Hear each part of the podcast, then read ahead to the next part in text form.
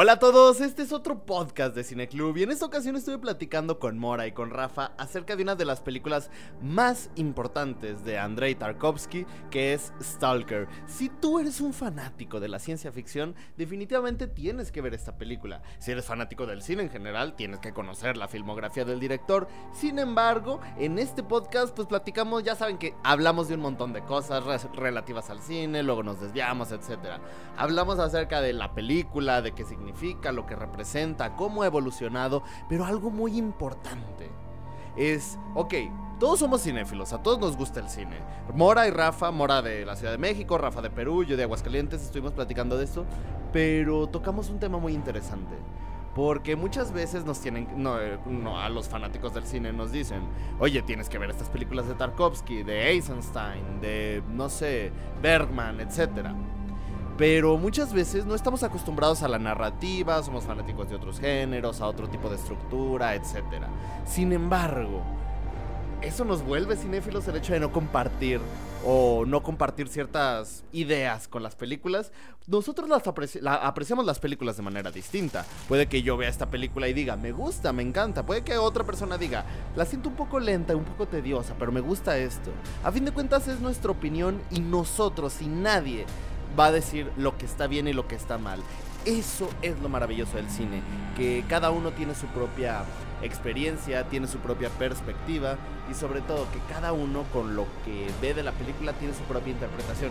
Y obviamente en una película tan interesante como Stalker de Tarkovsky lo hace de esa manera. Es una película que se presta muchísimo a la interpretación. Pero antes de empezar con el podcast, ¿de qué trata? Te voy a dar una breve introducción. Es acerca de tres hombres, un maestro, un escritor y un stalker, que son las personas que llevan a otras a una zona donde cayó un meteorito, donde hay una habitación que cumple deseos. ¿Por qué elegí esta película? Porque vi un tweet que decía que El gato con botas 2, el último deseo, era una adaptación de Stalker de Tarkovsky. No más por eso elegí la película, pero pues te invito a que veas la película de Stalker de Tarkovsky. Si no tienes dónde conseguirla, no te preocupes porque está gratis y subtitulada aquí mismo en YouTube. Y luego ve la película del gato con botas 2, El último deseo, y cuéntame en los comentarios qué opinas. Pero bueno, ya me callo para poder dejarlos con el podcast. Te invito a que si quieres Ay, güey, me estoy trabando un montón, perdón.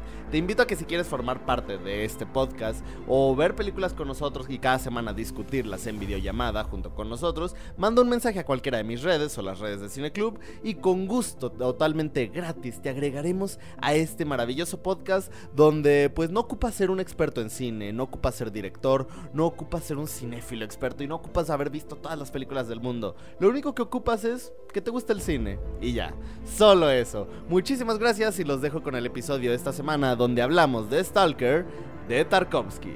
Aquí tenemos cine latinoamericano. Comercial. De oro.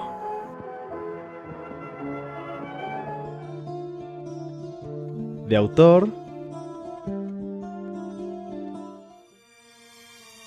documental, de culto, experimental. Cine Club, un espacio para todo el cine. Pero, ¿quieres saber por qué la elegí? ¿Por qué? Es por una historia muy, muy, muy graciosa. Haz de cuenta que hace poquito fui. Bueno, hace como un mes ya vi la película del gato con botas, la 2, la nueva, la que está en cines. Y dije, ah, no más, está bien chida, me gustó mucho la película. Y entonces, eh, pues ya ves que está todo el mame de que es muy buena, la verdad sí es muy buena película. Pero empecé a ver que la gente en Twitter decía, ¡Wow!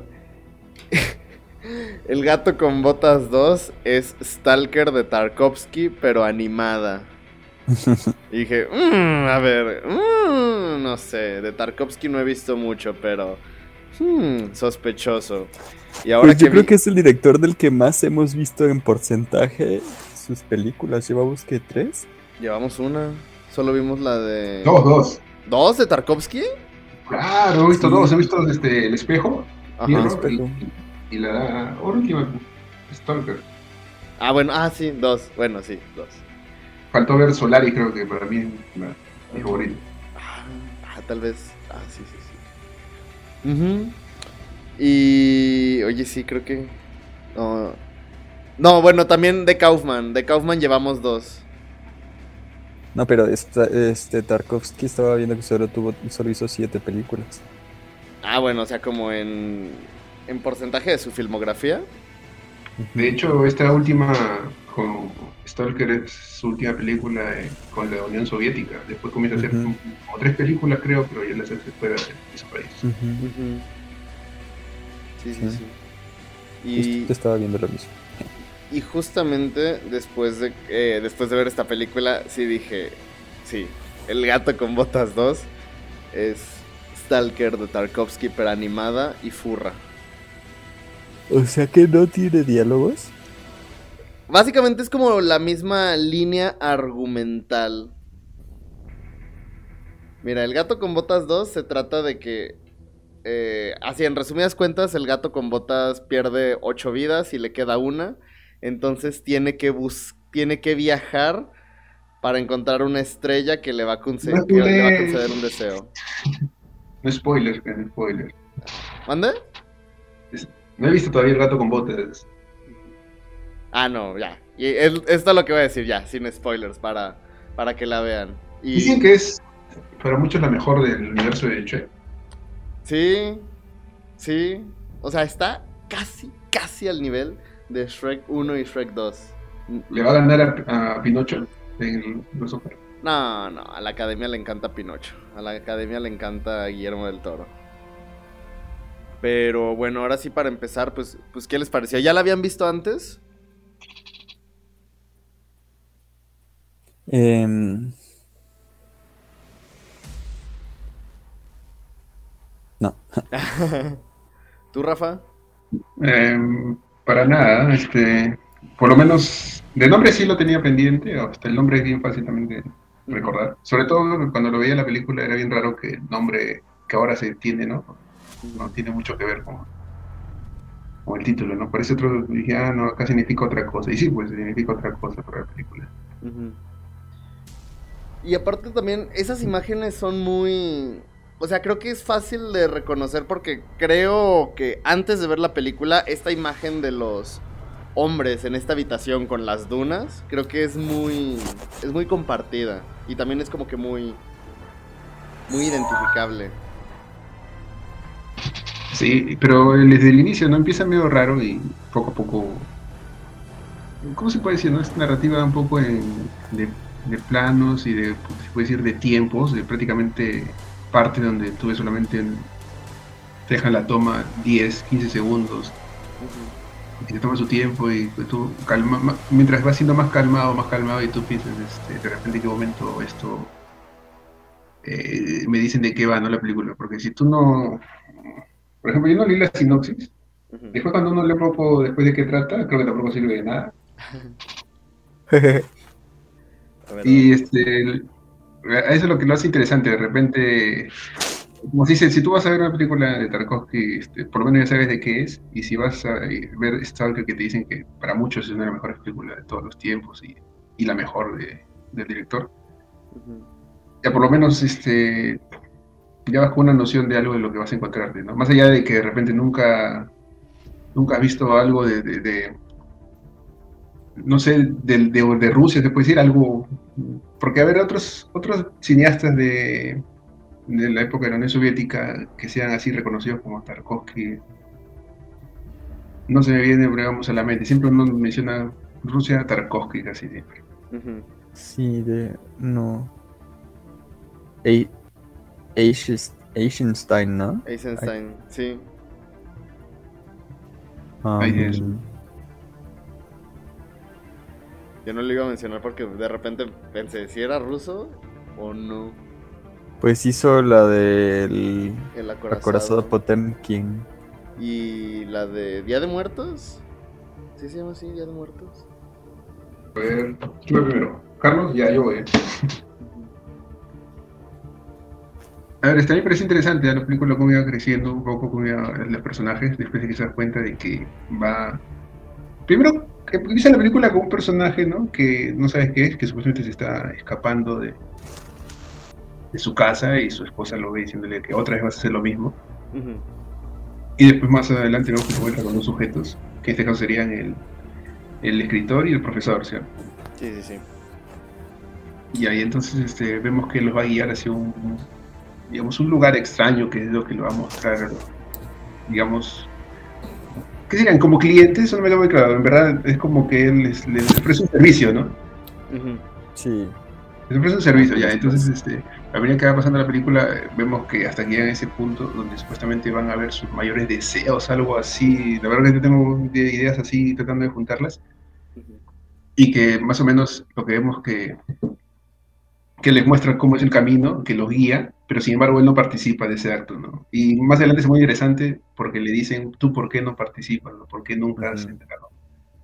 Y creo que esa es la parte más interesante que me gustó, un poco ese, ese, ese, ese momento en el que se comienzan a jugar cuáles son tus deseos más profundos, ¿no? Dicen, no es lo que tú crees que, te, que quieres, sino es algo tan interno que incluso te da miedo saber qué cosa es. Tanto así que no me acuerdo si es el profesor o el escritor quien se asusta primero.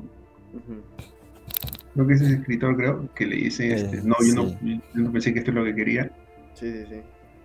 Sí, porque Y entonces ahí ya vas entrando a un, a un punto en el que dice, ya esto es más este, profundo, ¿no? Te muestran los miedos de las personas, es como decir, este, ni tú mismo sabes qué cosa es lo que quieres, pero cuando hay, llegas a un punto en el que te muestran, es, es esto lo que tú quieres, pero a veces no es lo que tú creías, y entonces eso te atemoriza.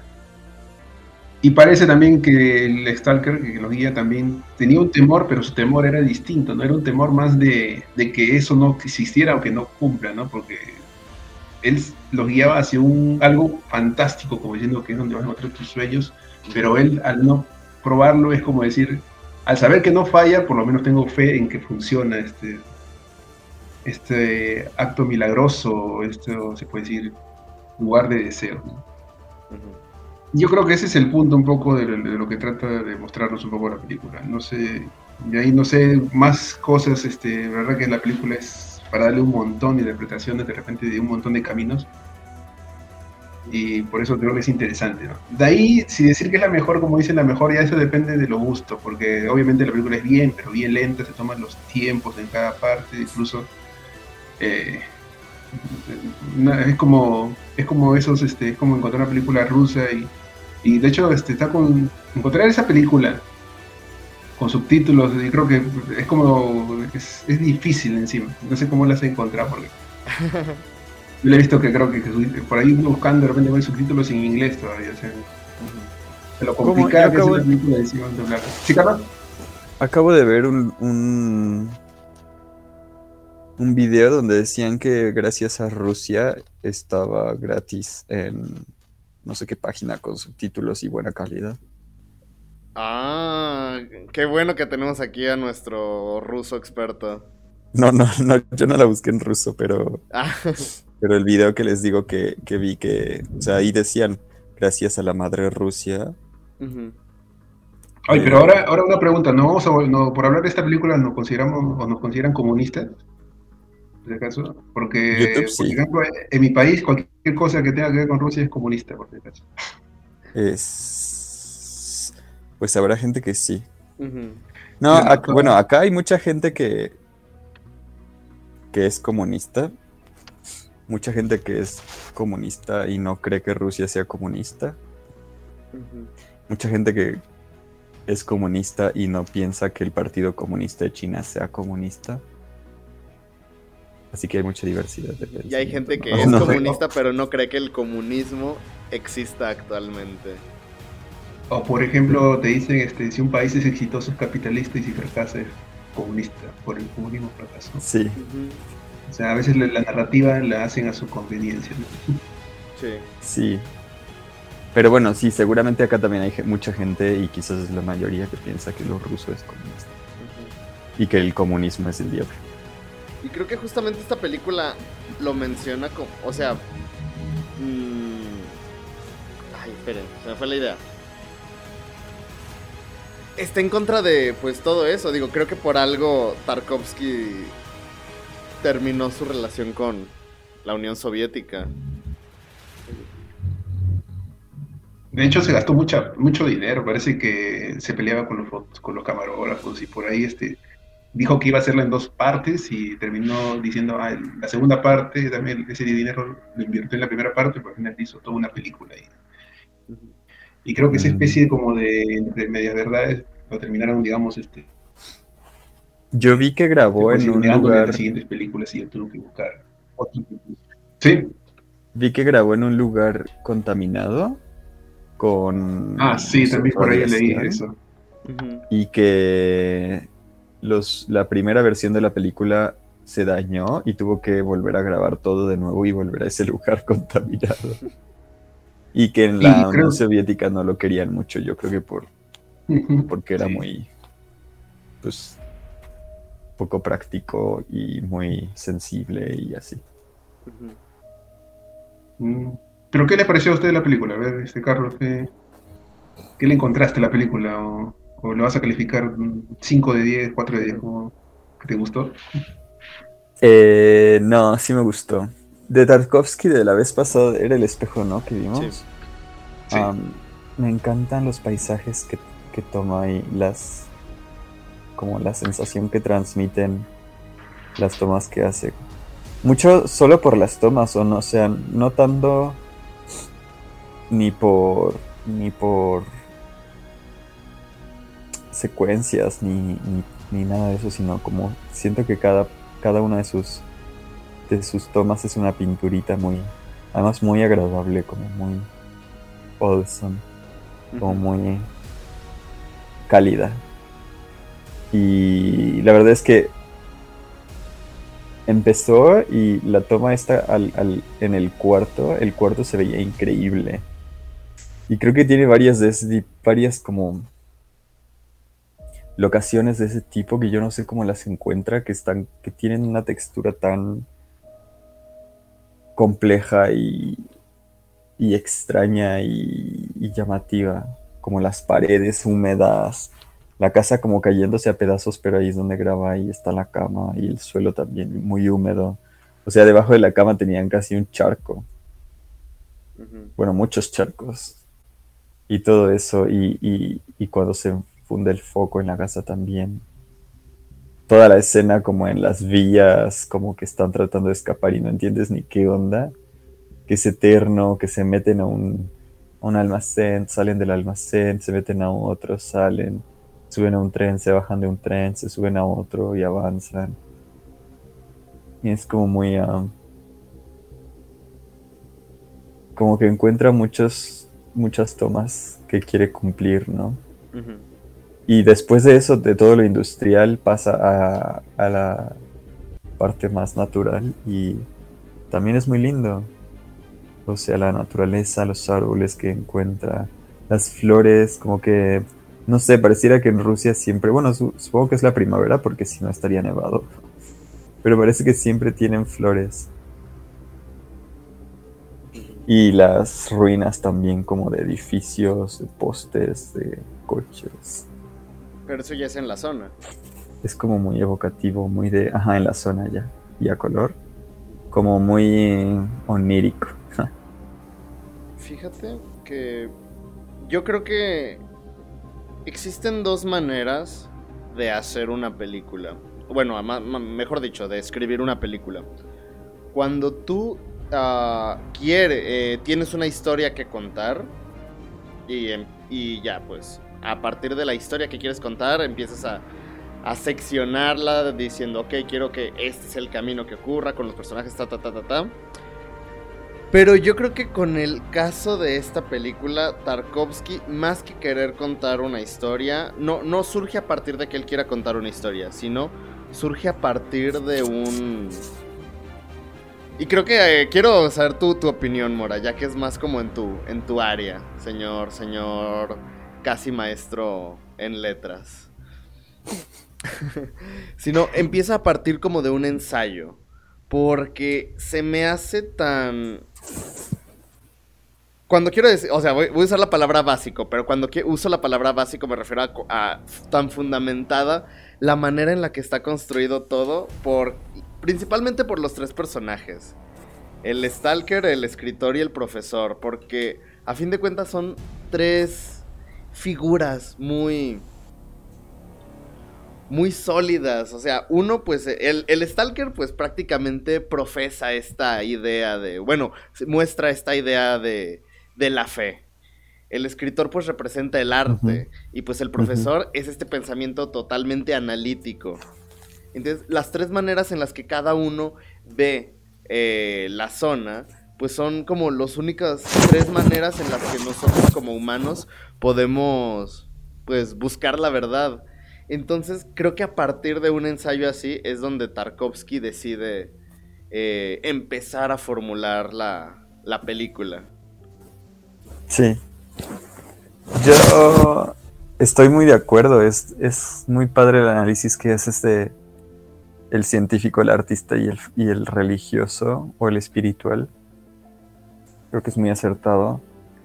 Eh, pero yo más que, bueno, por la sensación que me da de Tarkovsky, aquí no hubo tantos poemas, siento, como en Espejo, pero sí hubo muchos. Y yo creo que Tarkovsky trata de que sea mucho más poético que ensayística. Su, o sea, que la analogía del cine de Tarkovsky es más parecida a un poema que a un que a un este ensayo, sobre todo por pues por la la importancia de las imágenes, el ritmo eh, de la narración y que no se argumenta mucho, o sea, en realidad no es muy argumentativa la, la, la película. A lo mejor los personajes sí, pero la película no. Entonces, este, siento que es más bien, y además, bueno, pues que parece que siempre tiene mucho interés por el aspecto poético, ¿no? Sí. Desde creo que su papá era poeta. Entonces más o menos lo que este, estaba diciendo este ¿cómo se llama? Que estaba diciendo esa parte en la que el, escritor y el profesor y en este caso el stalker son como figuras simbólicas, uno representa la fe, ¿no? Claro, por el stalker porque él tenía como un miedo a que no funcione su la zona, algo así, ¿no? Claro, porque él nunca lo había, digamos, nunca lo había comprobado, ¿no? pero sí creía en que eso te cambiaba, o por lo menos te mostraba algo. ¿Y los otros qué sería? Entonces, el escritor sería... El artista, y, el, y, el, profesor. El científico, el otro, creo, el profesor. ¿No? La ciencia, más o menos. Sí. Claro, claro. y yo creo que lo que quieren es aproximarse a la verdad, ¿no? O sea, que el objetivo es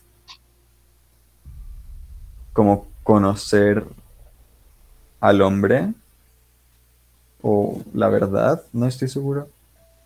Y que al final como que no lo quieren, no lo quieren saber. O sea, como que no quieren descubrir lo que en, sí mismos, cuál es su esencia. No quieren saber sus verdaderos gustos, digamos, o qué cosas los motivan, ¿no? Porque eh, es como a veces uno dice, ¿no? Tú, digamos, tú puedes decir algo, tú que deseas, de repente tú sabes que eso, tú sabes por lo menos que eso no es, pero lo dices porque no te gusta decir lo que verdaderamente te gusta, y después parece que hay algo más que ni tú mismo sabes, ahora eres consciente de, ese, de ese algo, y te asusta saber que de repente es algo que te desagrada, pero sin embargo sí lo necesitas. O sea, esa, esa figura que muestra Tarkovsky creo que sí es interesante, ¿no? Parece la película. Y además como también saber qué es lo que nos motiva, ¿no? O sea, en qué se origina eh, ese deseo o, qué implica. Porque siento que igual puedes pensar como... Es un poco como el problema de la voluntad. O sea, como científico puedes pensar que la voluntad está determinada, que no existe la voluntad y que tú solo reaccionas a cosas que están pasando y que ya está determinada tu reacción, ¿no? O sea que si se, si se, si se tuvieran suficientes datos y se pudiera calcular tan potentemente como fuera necesario, eh, se podría saber cuál es tu cuál sería toda tu vida, o sea, toda tu respuesta simplemente por cálculos de física. Ah, como artista, bueno, no sé como artista, pero como, como religioso supongo que encuentras que es la voluntad divina, ¿no? Igual un poco como determinista, pero con la intención, intencionalidad de, de un ser superior y como artista quizás piensas que es como libre, espontáneo y mágico y, y no sujeto a ninguna regla, sino como como espontáneo, ¿no? Me perdí un poco con eso último que dijiste. Dependiente de tu esencia. O sea que de dónde se originan los deseos. O sea, porque tú no controlas lo que quieres. Ah, ok. Ese es el problema. Como Entonces, dices, el puedes miedo controlar es- las acciones, pero no, o sea, puedes controlar que ese deseo no, no, no, no salga a flote, ¿no? Te puedes controlar eso, pero no puedes controlar que no, que no te guste. En la historia del puercoespín, él consigue dinero, ¿no? Entonces supongo que lo que quería era dinero. Pero creo que él no quería, siento que él no quería llegar, o sea, que él se imaginaba que iba a querer otra cosa y por eso se suicidó.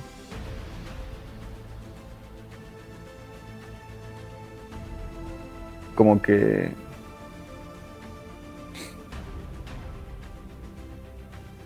Él esperaba que... Que, que lo que quería lo haría feliz, que tener lo que quería lo haría feliz y no fue así. Ajá. Y creo que. Ay, ¿cómo decirlo? O sea, relacionándolo con eso mismo de la búsqueda de la verdad, creo que justamente bajo estos tres tipos de pensamiento. ah, es que tampoco. A ver.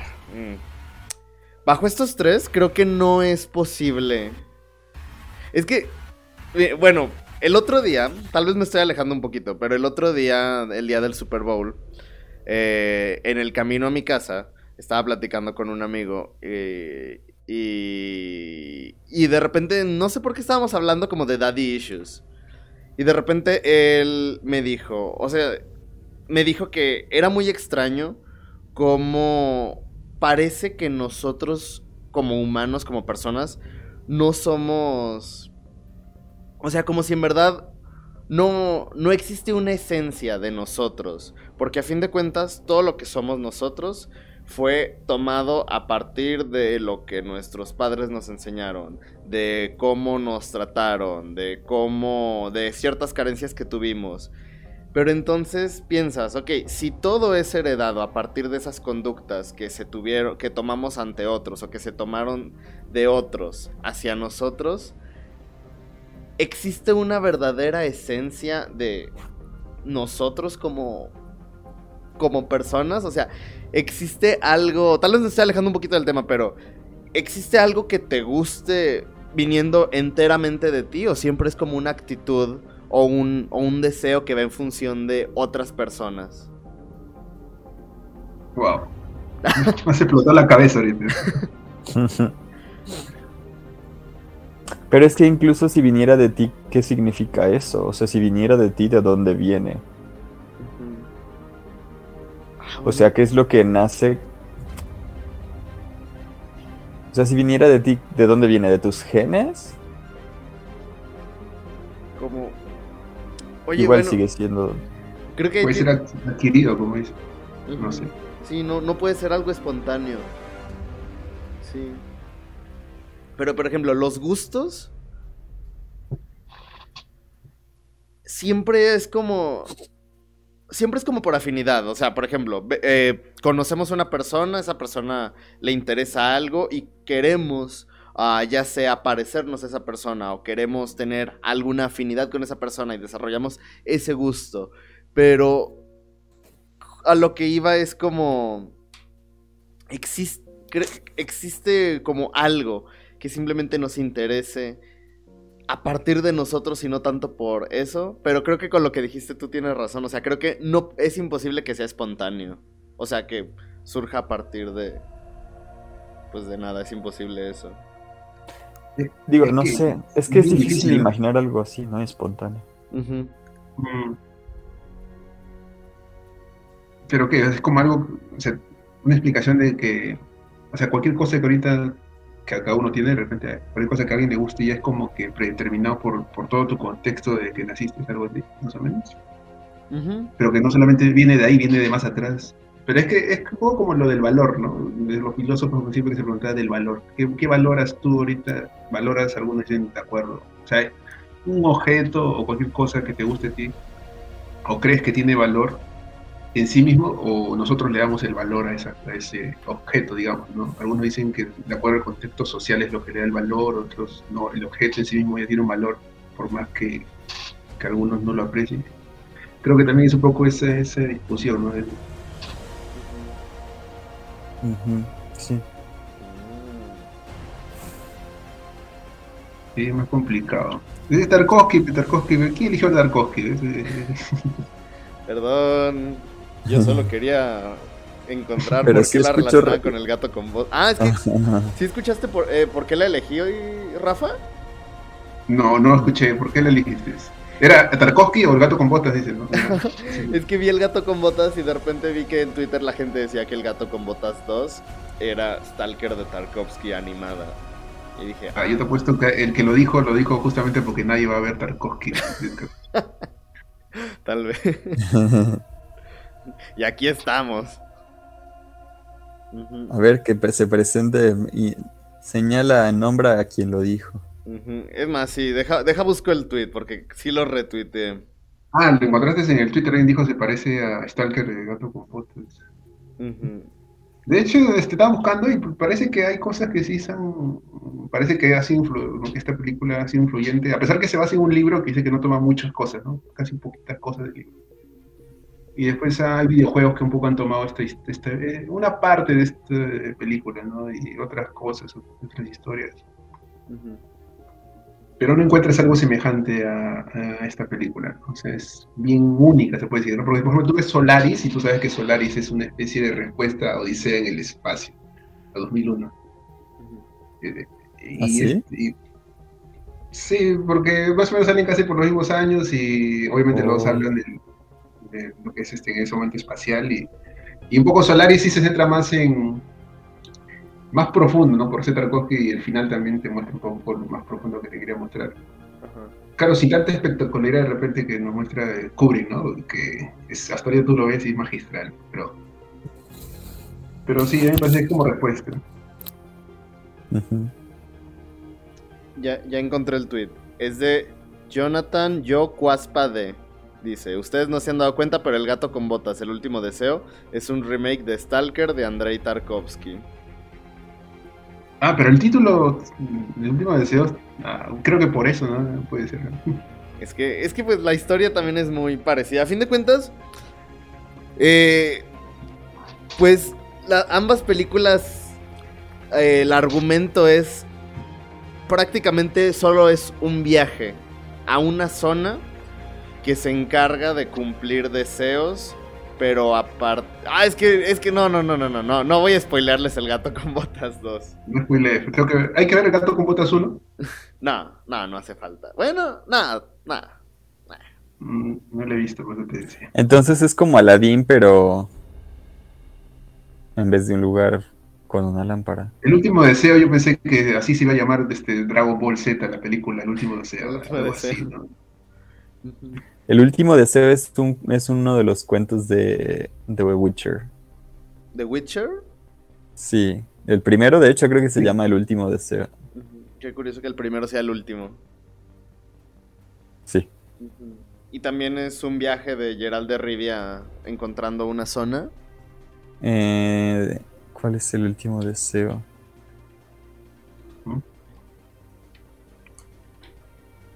¿En el Mm, Twitter no encontraste respuestas? ¿De qué? Le respondieron a la- al que escribió sobre esa comparación de, No. del gato con botas. No, nadie le respondió nada. Mm. Eh, no. Nadie le respondió. Pero eh, estuve buscando. ah, vi una entrevista que le hicieron a, Iba a decir a Bergman, pero no, me, me estaba leyendo otro tweet. Es una entrevista que le hicieron a Tarkovsky acerca de que. Y justamente con lo que dijiste hace rato, Rafa, de de que se, se presta varias interpretaciones. Justamente le preguntaron a Tarkovsky sobre qué representaba la zona. Y Tarkovsky dijo que la zona no existe, el Stalker la idea para otorgar una falsa noción de esperanza. Esto se contrapone con el plano final de la película, por eso está a color. Porque hace una relación entre cómo la fe nos ayuda a crear posible lo imposible.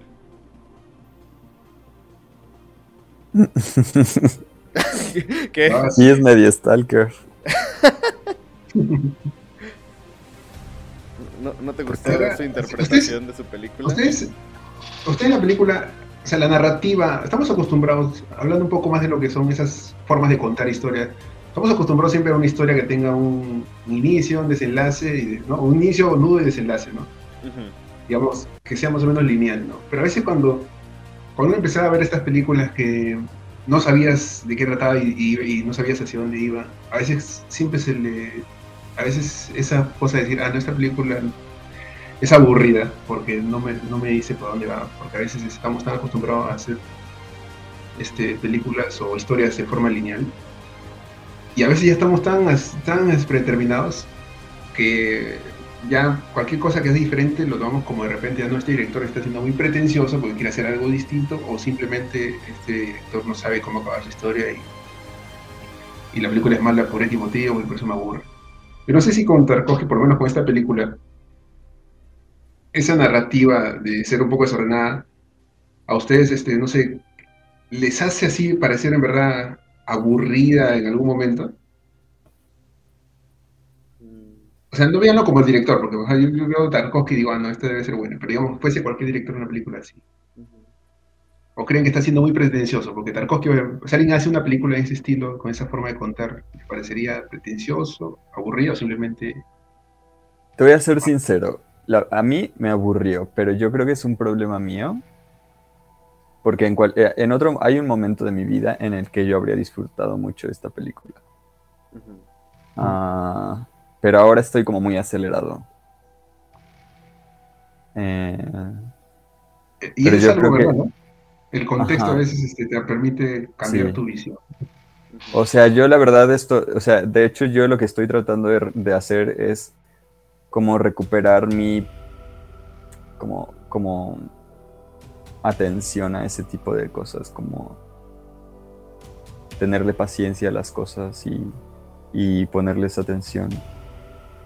Porque yo creo que es algo que disfrutas mucho no por la narrativa, sino porque te transmite mucho emociones como de paz, de, de, de tranquilidad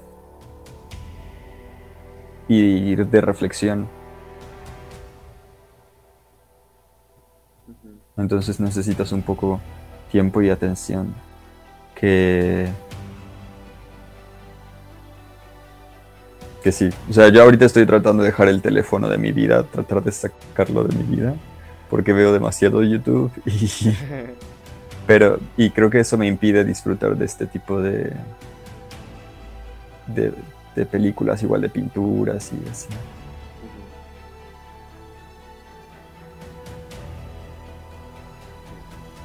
Yo mm, creo que coincido con Mora. Pero yo la verdad tengo una... Un, ¿Cómo decirlo? No me... No me disgustó, me gustó la película. Pero a mí lo que... y lo que me he dado cuenta mucho últimamente es que soy más de... Prefiero más que una película me presente una historia de manera... Uh, ¿cómo decirlo? De manera clásica, tal vez la palabra no es clásico, de manera tradicional, a que sea tan interpretativa. El hecho de estas películas donde, ¿cómo decirlo? Este cine experimental que se vuelve un poco más eh, de imágenes inconexas y que tú vas hilando las cosas, no me gusta porque yo prefiero que la misma película me presente la historia y yo encontrar las cosas con la historia que me está mostrando. Sin embargo, si yo voy hilando todo y veo la historia, eso es algo que a mí a título personal con lo que yo no conecto. Sin embargo, con esta película, ya cuando empezamos con estas conversaciones, desde el que iniciamos en esta casa, me perdió poquito y la verdad sí me distraía porque pues no agarraba el hilo. Ya, una vez que empieza... De hecho, desde que empieza el viaje hacia la zona es cuando yo realmente empecé a, a interesarme por la película. Digo, ya de lo de los planos... Creo que también soy una persona que... Un, un plano tan estático y tan largo definitivamente me va a perder. A menos de que. Y justamente, no sé si vieron la película anterior, la de. Una, la francesa, una que duraba tres horas. No. Ah, ah, sinceramente sí me acuerdo. ¿Y sabes por qué no la vi? Justamente por eso. Horas. Pues estamos todos de acuerdo. es que, es que ese, ese, mira, yo estoy Digamos, ¿dónde, ¿dónde esa película solamente la que tú estabas? Creo que está en YouTube y también estaba sin subtítulos. Ajá, sí, y de esas sí es difícil. A veces, a, veces, siendo sincero, a veces, por ejemplo, tú tienes una plataforma de repente como Movie o, películas HBO por clásicos, y tú sabes, vas a ver una película de tres horas. A mí, si la película a veces de tres horas de repente, si la veo, digamos, de una forma pirata o no la tengo descargada, sé que si no la acabo, voy a tener que al día siguiente volver a buscar la página o cargar de, y avanzar. A cambio, si está en movie, por lo menos puedo dejarla a la mitad y sé que la voy a terminar. Entonces, una primera tres horas que mandaste esa vez, yo sabía que no lo iba a ver porque tenía que verlo de, un solo tirón. Ajá. Porque no, no iba a poder pausarla y después dejarla ahí y otro día buscarla otra vez. Era un poco tedioso, ¿no? Por esa misma razón no he visto Avatar. Claro, no, Avatar sí, no creo que la, la vi en el cine, no, la voy a ver cuando esté en Disney, lo aseguro. Sí, creo que yo también. Y ese es algo de lo que Carlos dijo, que tiene razón, a veces estamos acelerados. Yo también estoy, por ejemplo, yo me he visto el, el, Árbol de la Vida, esa de, de Brad Pitt, ¿han visto? Hay una película de... Sí, sí, sí. Que yo no la, ya no la vería, cuando la vi, la vi porque estoy como, uno tiene esa fase en la que dice, mira, me veo estas películas que nadie ve, ¿no? Así que, ¿no? Y en ese entonces la vi, cuando recién, digamos, uno se creía, digamos, este, ¿no? Vamos a hacer este, como ustedes dicen, ¿no? Se cree bien marmón, dicen, ¿no? Ya. Pero por eso, este, eh, por eso que ahora también yo no creo que la vea. Primero porque me pareció bien lenta esas clases de películas.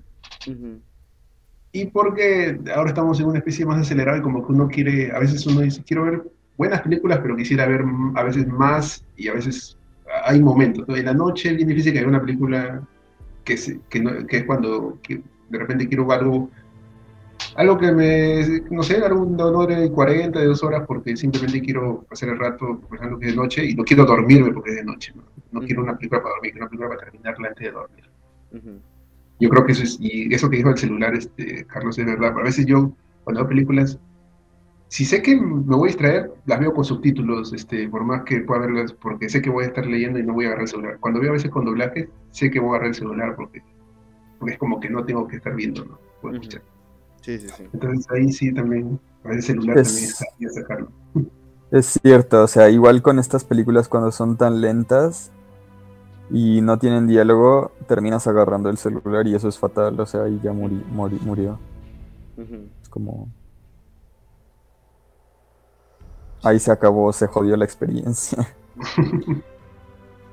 creo, digo, esto ya es más personal, creo que por eso me, me gusta ir tanto al cine, porque ahí pues tú solito te forzas, te fuerzas a, no sacarlo. por ejemplo, y me pasa con mi mamá. Vemos, no sé, una película, un episodio de una serie eh, en la casa y saca su teléfono. Pero el otro día que fuimos a ver La ballena, ahí neta me sorprendió porque mi mamá sí es mucho de sacar el teléfono. Y también hay momentos donde esta misma película es como que muy, muy lenta, aparentemente no ocurre nada a cuadro.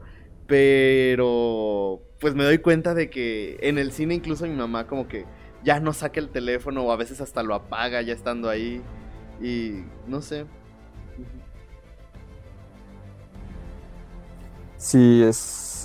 Pero además, o sea, no solo con las películas, yo siento que el celular me quita la atención a ya casi todas las cosas.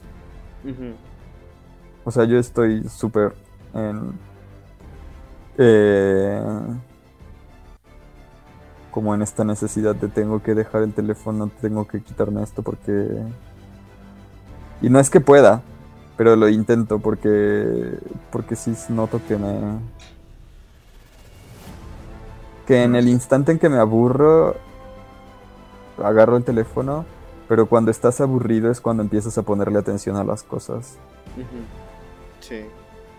Y o sea, no, no puedo recordar un caso muy específico, pero de repente pienso en ciencia ficción y, o sea, y digo, no puedo recordar ninguna película o algo específico, pero pienso en cómo en estas obras futuristas se veía a las personas ah, teniendo como aparatos sumamente personalizados y necesarios para la vida y te das cuenta que, güey, tu teléfono es algo tan personalizado para ti y que parece ser tan esencial porque siempre, o sea, neta, o sea, ve, ve hace 20 años y venos ahora y, y ya todo el mundo siempre tiene un teléfono consigo mismo en la mano. Es, Sí. es algo bien distópico y muy extraño.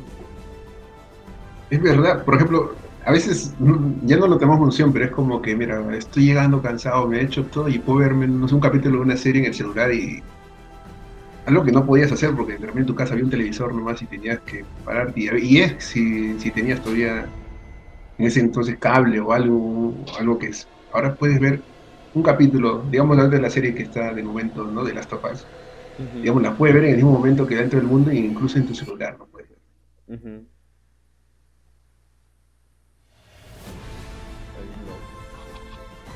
Es verdad. Acá en el Metrobús la gente va viendo series. Y este a mí me sorprende porque todos van viendo una serie. Unos van viendo The Office, unos van viendo Stranger Things, unos van viendo un montón de mamadas, ¿no? Y es como, dude, estaría padre que la pusieran para todos, sea la que sea, en, reali- en realidad. Ajá. Pero que, pues no sé, yo a veces me, me pongo a ver lo que están viendo y es como, ah, interesante. Ustedes sí Y luego pueden. también va la gente, la hay gente que va a todo volumen, o sea, que no lleva audífonos y que están escuchando su Mm. programa de radio o la música que escuchan a todo. Nos volumen. escuchan a nosotros. Que si nosotros Ah, podríamos. O sea, tú, porque yo nunca he podido de ver, eh, ya sea o leer o ver mi teléfono cuando estoy en un, en un auto, en un camión, me, me marea. No, yo tampoco. Yo lo que hago, música. Música o escuchar algo, un podcast vez por, por este, pero cualquier cosa, escu- tener el celular no mirando, sino tenerlo, los audífonos del celular. eh. Eso sí. Yo tampoco. yo ya puedo hasta leer en, en el transporte, la verdad. Pero ver series no, ni videos ni nada. Podcast sí, puede ser, o música. Pero la verdad es que los podcasts no tanto porque muchas veces no es fácil escuchar. Entonces suele ser música o leer. Ujú.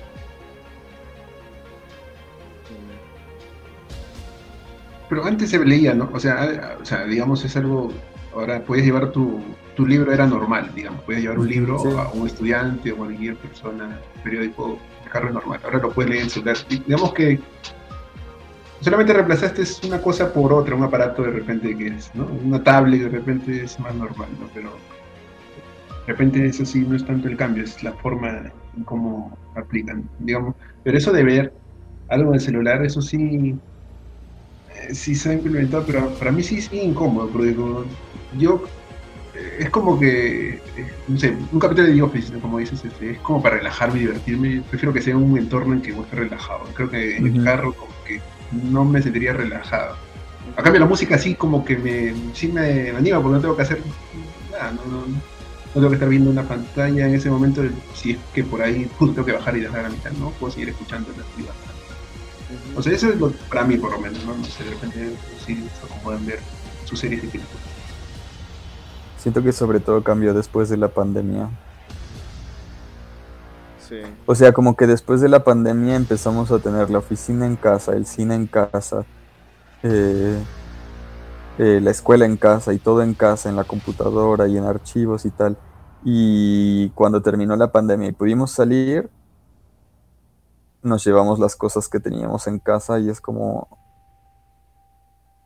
todo el tiempo estamos trabajando, entreteniéndonos y, y tratando de relajarnos al mismo tiempo, todos los días, todo el tiempo. No, las cosas ya, ya no tienen lugar ni, ni momento. Wow. Oye, eso, eso que dijiste me, me encantó. Está. Wow. Sí. A eso venimos a un podcast, a, a que salga un día una frase célebre. Eh, le voy a hacer una playera con eso. Déjalo, deja. Pongo en mis recordatorios. La pandemia nos dejó, pero no, ¿cómo sería? Este. La pandemia nos Ah. encerró, pero no teníamos nuestro encierro a la calle. súper- ¡Oh! Anótala, María Hugo. ¿La puedes repetir? ¿Y yo? Ajá. ¿Cómo dijiste este, que la pandemia... No, No, yo no la dije eso, eso lo- encerró, Lo dijiste tú, Rafa. Sí, lo pero el dijiste tú, encierro Rafa. todavía lo Sí. llevamos- pero el encierro todavía lo llevamos a que cualquier la parte. pandemia nos... Ajá. Ah, pero ahora con pandemia el nos celular veo encerró. series, pero en, en casa. O sea, puedo ver en el celular series y películas, pero en casa, no en el... Y es que yo ya no veo series.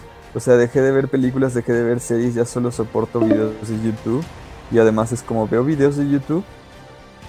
Y mientras veo uno, voy poniendo el siguiente. S- Ujú. Fatal.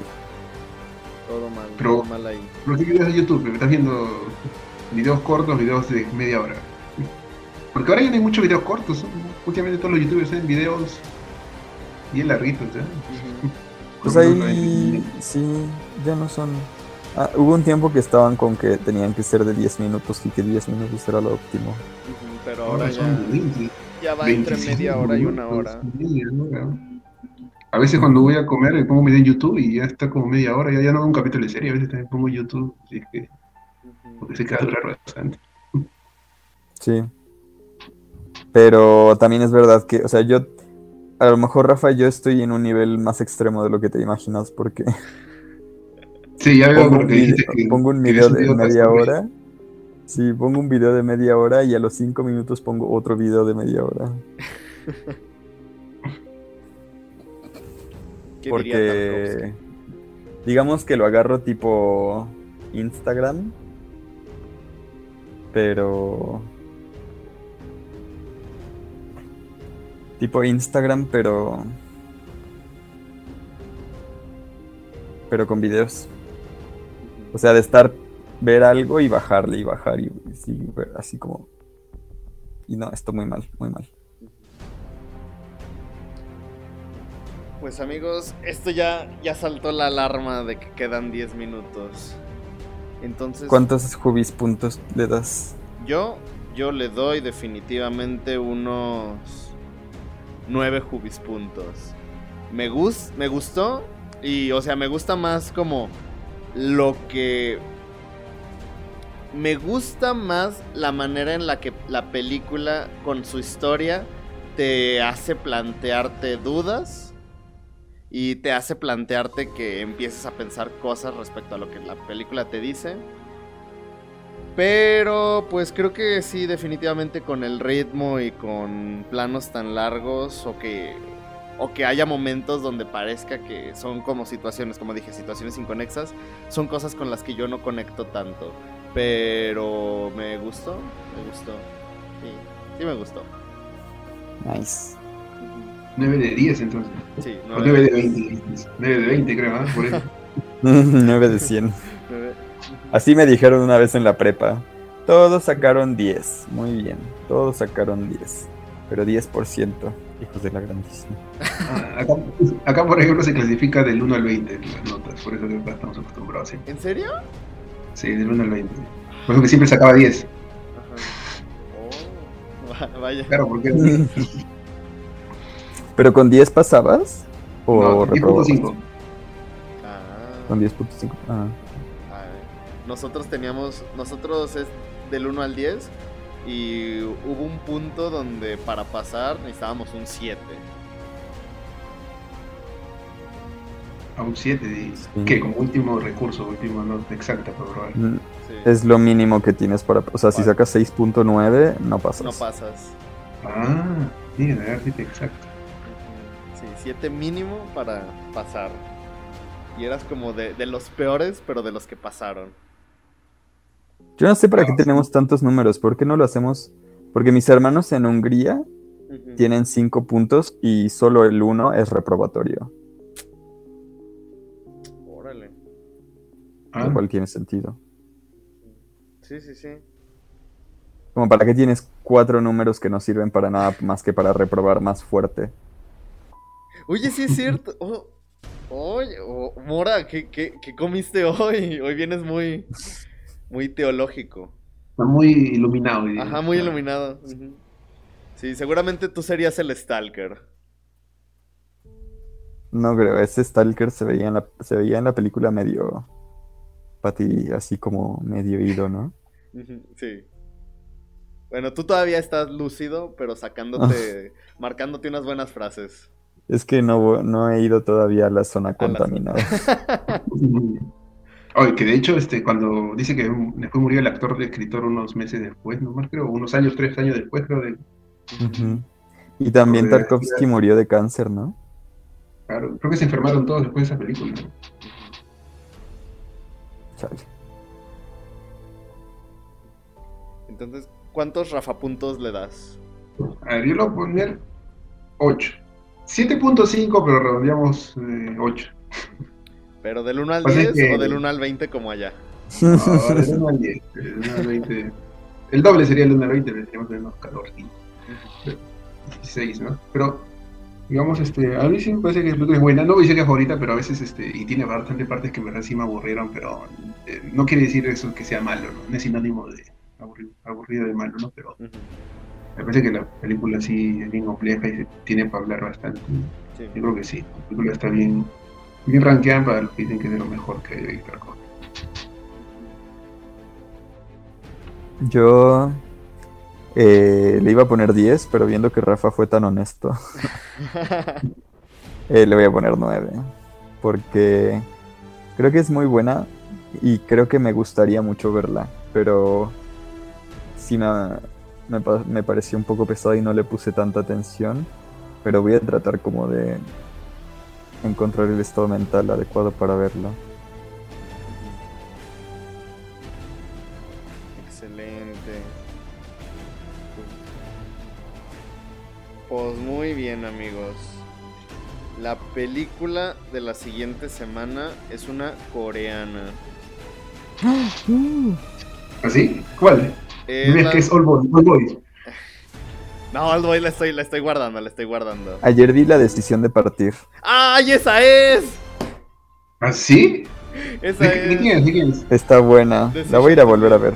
Sí, Decision to ¿Y de quién es? Es de Park Chang-wook. Ah, Ah, no, Chang-wook Park. Ah, no, ah, lo, lo- simplemente lo leí al revés. está bien, está bien, está bien. Ah, entonces tenemos este, sí, calidad, calidad. Sí, sí, sí. Bien, hace tiempo que no veo coreanas, son películas coreanas. He visto pura serie coreana, ¿no? Pero no estoy viendo películas Ay, coreanas. justamente pues es el director de sí, sí. Por eso te digo, eh, calidad. Ajá. Sí, ahí está. Wow, Mora, Mora ya se adelantó. Está buena. Yo la voy a volver a ver. En la ¿Cuánto dura? digas que dura tres horas y media. ¿eh? Creo que dura Dos como horas quince. dos horas quince. Ah, está bien, está bien. Sí, está como ya. Ya no hay película de una dos horas, ya. No hay ninguna película, no existe ya. Pero que esta es- no se me es- hizo, esta no se me hizo lenta, ¿eh? Para nada. ¿No? No, además supongo que sabe contar historias. Director Ujú. más o menos ligeras. Bueno, no sé si sea ligera, ¿no? Poco el güey me ligero, ¿no? No, o dices, recontra. Pero es bien entretenido. Pues bueno, esa será la película de, de la siguiente semana. Ahí los espero, amigos. Ya, Vale.